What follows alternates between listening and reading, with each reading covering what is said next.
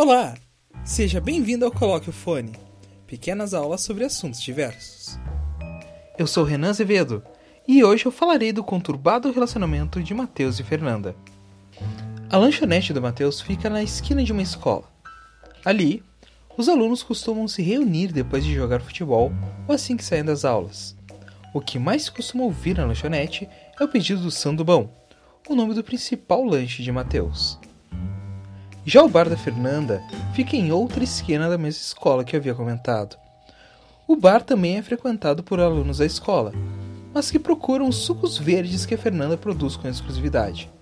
Estes sucos costumam ter hortelã junto com alguma outra fruta e fazem grande sucesso entre os estudantes. Naturalmente, Fernanda e Mateus são concorrentes, já que estão a uma esquina de distância um do outro.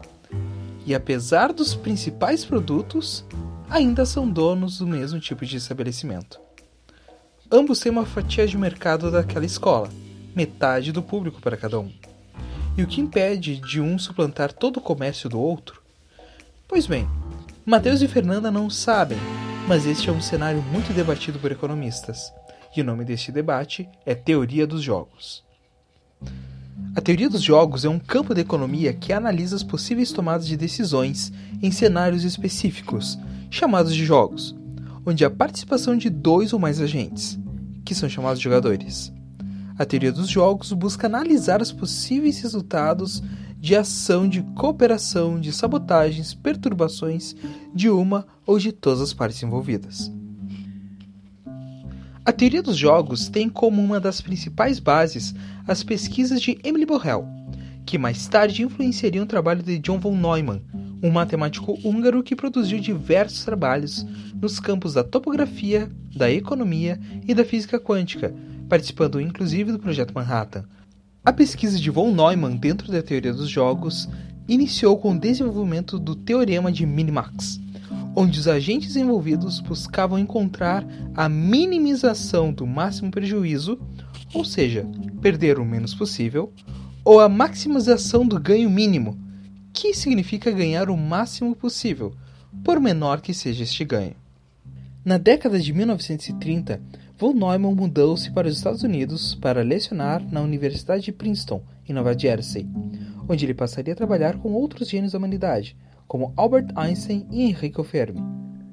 No novo continente, o interesse pela economia cresceu em von Neumann, o que fez com que ele publicasse uma série de artigos a respeito da matemática de jogos cooperativos aprofundando seu teorema de Minimax, bem como ministrando diversas aulas e palestras sobre o tema. Em uma dessas palestras, em 1938, von Neumann capturou o interesse por um economista austríaco com pouca afeição para matemática. Este economista era Oscar Morgenstern. Em 1938, Morgenstern viajou para Princeton e não poderia retornar para sua terra natal por causa da ocupação nazista. Nos Estados Unidos, ele participou de uma das aulas de von Neumann, onde os dois começaram uma forte amizade, com trocas de cartas e a escrita de diversos artigos em conjunto. Essa parceria culminou no livro Theory of Games and Economic Behavior, em 1944, sem edição para o português. Na obra, a genialidade matemática de von Neumann pode ser transposta para o comportamento humano graças às análises de Morgenstern. Na primeira metade do livro, von Neumann expôs seus teoremas matemáticos sobre a teoria dos jogos, em especial o Minimax, enquanto Morgenstern exemplificou e ilustrou a teoria com diversos tipos de jogos de duas pessoas. Alguns anos mais tarde, Theory of Games and Economic Behavior influenciaria diretamente o trabalho de John Forbes Nash, outro gênio matemático e também estudioso de topologia, assim como von Neumann. Nash aprofundaria o trabalho de von Neumann e de Morgenstern, indo além das limitações do teorema Minimax. Nash desenvolveu o ponto de equilíbrio dos jogos, onde a melhor decisão não é unilateral, como foi demonstrado no teorema Minimax. A melhor decisão de jogador, de acordo com Nash, é aquela em que o adversário também não pode alterar sua decisão. Esse é o chamado equilíbrio de Nash. John Forbes Nash faleceu recentemente, em maio de 2015. Mas vamos voltar ao caso de Fernando e Mateus. Como vimos antes, ambos são concorrentes. Cerca de 50 alunos vão em cada lancheria e gastam, em média, 10 reais entre lanches e sucos.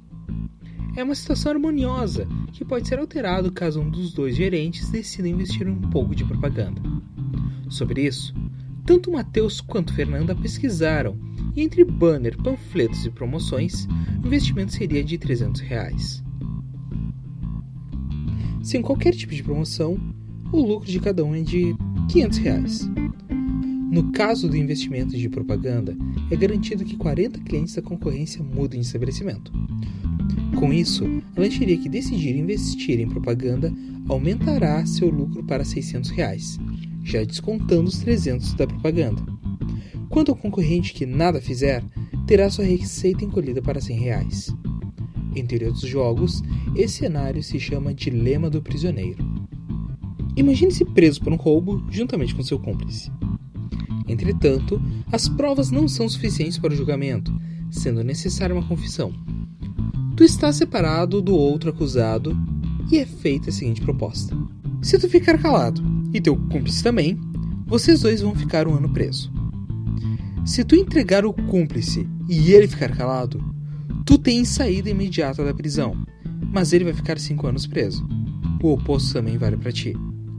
Mas se vocês dois entregarem um ao outro, vocês dois vão ficar três anos na prisão. E aí, o que fazer? O dilema do prisioneiro trata de uma situação de cooperação versus sabotagem, onde o segundo é mais interessante. No exemplo clássico, a decisão de entregar o cúmplice é sempre melhor do que ficar calado. No caso de Fernanda e Mateus, investir em propaganda é sempre mais interessante do que não agir. E é exatamente o que eles fazem.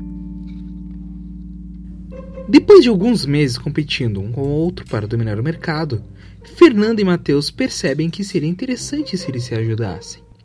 E quem sabe até mesmo juntarem os estabelecimentos. Para isso, seria necessário investimento de um certo valor.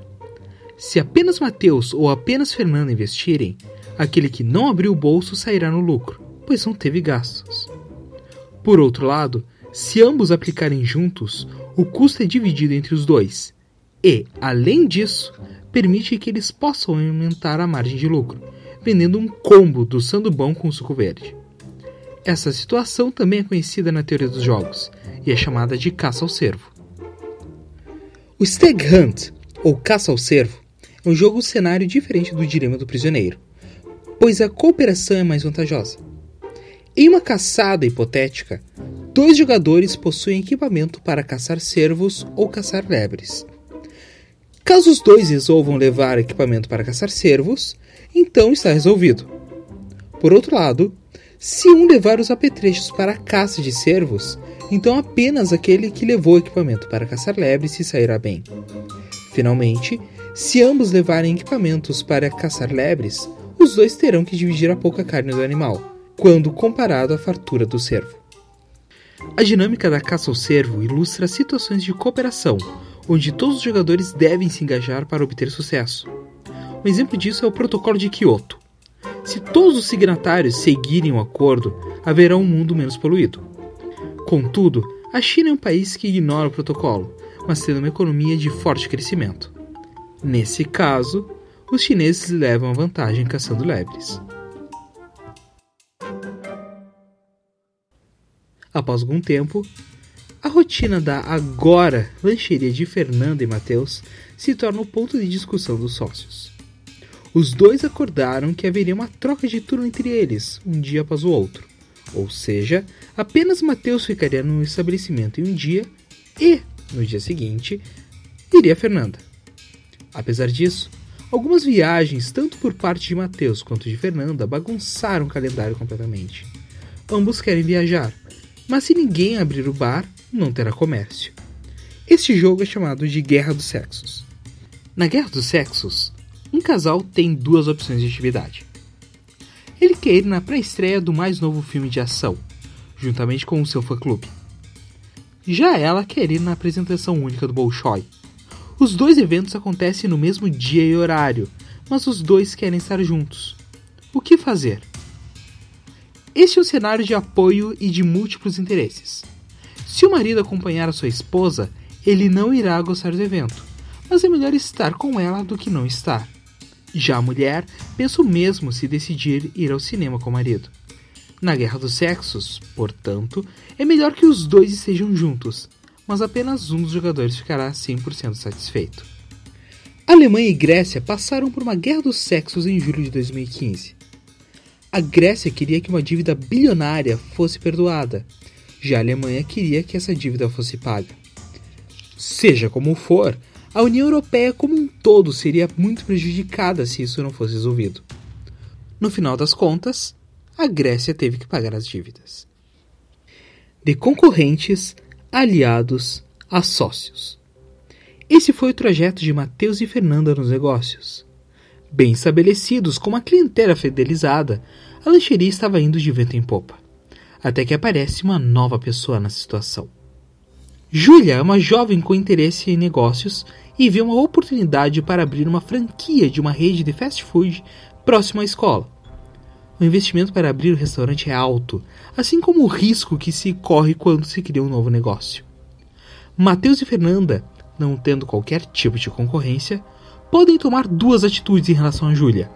A primeira é investir a ponto da futura concorrente quebrar, ou simplesmente ver o que pode acontecer. Esse é o cenário do Chicken Game, ou o jogo da galinha. Neste momento, tu está sentado no carro, encarando a rua pelo volante.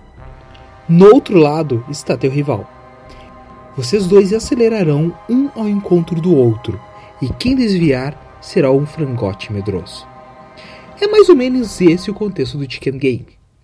Enquanto no dilema do prisioneiro e na caça aos servos se analisa traição e cooperação, o jogo da galinha é um cenário de competição direta entre os jogadores.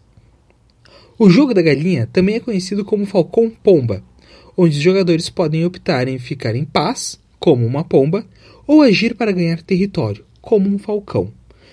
Caso os dois jogadores resolvam ser falcões, há uma distribuição dos danos entre os jogadores. No exemplo da justa de carros, se os dois veículos se baterem, os dois motoristas arcarão com o prejuízo ou mesmo morrerem. Em outubro de 1962, a União Soviética e os Estados Unidos entraram em confronto direto na Guerra Fria, em um episódio chamado de Crise dos Mísseis Cubanos. No evento, a União Soviética havia instalado ogivas nucleares no território cubano, em um raio de possível ataque a Miami. Isso foi uma resposta à atitude estadunidense em colocar mísseis na Turquia, no alcance de Moscou, o presidente Kennedy entrou em contato com Nikita Khrushchev, o primeiro-ministro da União Soviética, para negociar e resolver o impasse. Essas negociações duraram 13 dias. Quando a crise dos mísseis cubanos é analisada pela ótica da teoria dos jogos, os atores dos Estados Unidos e União Soviética possuem duas ações possíveis. Ou mantêm os mísseis, garantindo territórios, ou retirá-los. Se mantivessem, os dois atores não poderiam entrar em uma guerra nuclear. Se apenas um retraísse, esse seria o covarde. No caso de tanto Estados Unidos quanto União Soviética abrirem mão dos territórios, não haveria conflito. Foi o que aconteceu. Como vimos, a teoria dos jogos é uma excelente ferramenta para analisar tomadas de decisão. Existem diversos outros jogos que incluem mais do que apenas dois jogadores. Atualmente, a teoria dos jogos é utilizada em estudos políticos e econômicos em todo o mundo.